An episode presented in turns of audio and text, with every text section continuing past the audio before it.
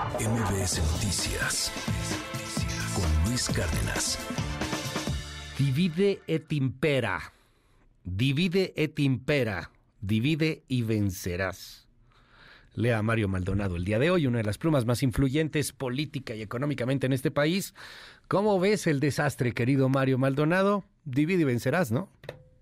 Mi querido Luis, qué gusto saludarte como todos los lunes a ti al auditorio de MBS. Pues mira, escuché con atención a Adrián Rubalcaba y a Santiago Tahuada hablar de este tema.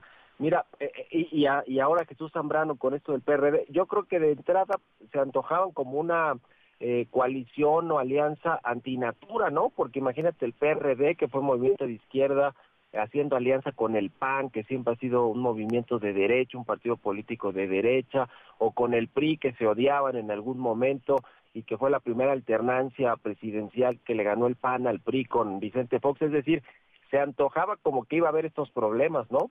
Simplemente porque pues las ideologías son muy distintas de estos partidos y además de todo si tienes dirigentes como Alito Moreno que una y otra vez incumple su palabra y traiciona a todo mundo, pues eh, yo creo que era de esperarse que iban a haber estas pugnas, estas divisiones entre aspirantes eh, a, candidaturas y entre los mismos liderazgos partidistas.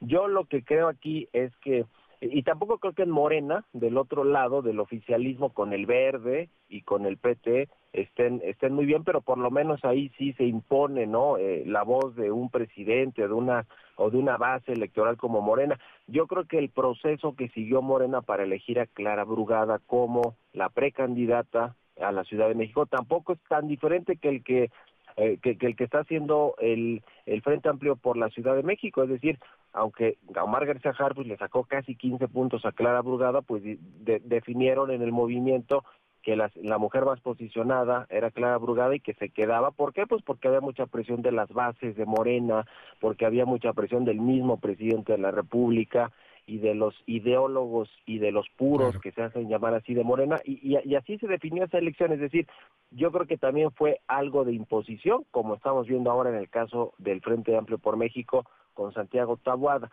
Eh, el, el, asunto, porque ahí el PAN, el PAN, mira, había un, acuerdo, te acordarás tú, eh, hace tiempo, en, el que se, se, pusieron de acuerdo en, el Frente Amplio por México y, y, dijeron que el PAN iba a llevar mano en la elección de su candidato en la Ciudad de México, en la elección del candidato del Frente. Después, como que quedaron ahí medio al aire esos acuerdos eh, y ahora se hizo este proceso democrático, entre comillas, que no llegó a su final, como tampoco llegó el de Xochitl Galvez a nivel eh, presidencial o federal, y, pues vemos estas rupturas, estas renuncias al PRI como la de Adrián Rubalcaba.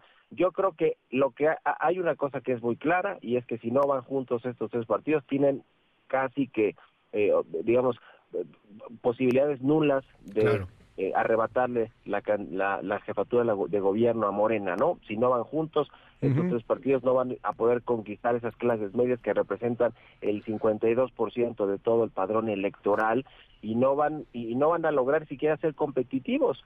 Yo creo que eh, más allá de lo que ya anunció Adrián Rubalcaba, de lo que puede anunciar mañana Sandra, eh, Cuevas. en la Cuauhtémoc, eh, pues me parece que eso eso ya estaba también un tanto descontado. ¿eh? Mira, entre ambos, hablando de Rubalcaba y de Cuevas y de cuántos votos le dan estas alcaldías al Frente Amplio por México, estamos hablando de unos 160 mil votos según los resultados del 2021 pues de la elección intermedia. La 4T está feliz, o sea, a ver, ahí sí es garantía casi para Clara Brugada y para la 4T, para Morena y para el PT. Vamos a ver si no termina siendo ahí candidato también Rubalcaba por una cosa tipo el verde, una onda por el estilo, pero pues es, garantía de triunfo a final de cuentas.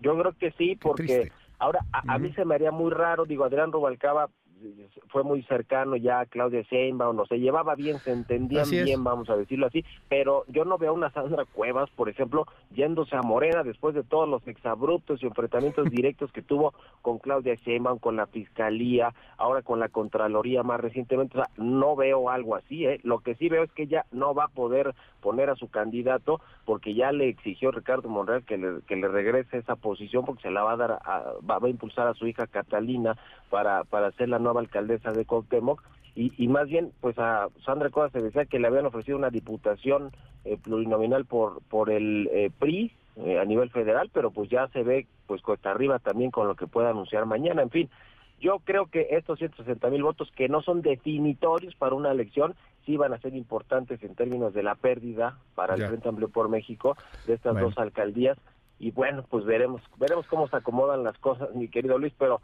no, Es, no es algo que, le sirva a la alianza opositora esta ruptura. Gracias, Mario. ¿Te seguimos en tu red?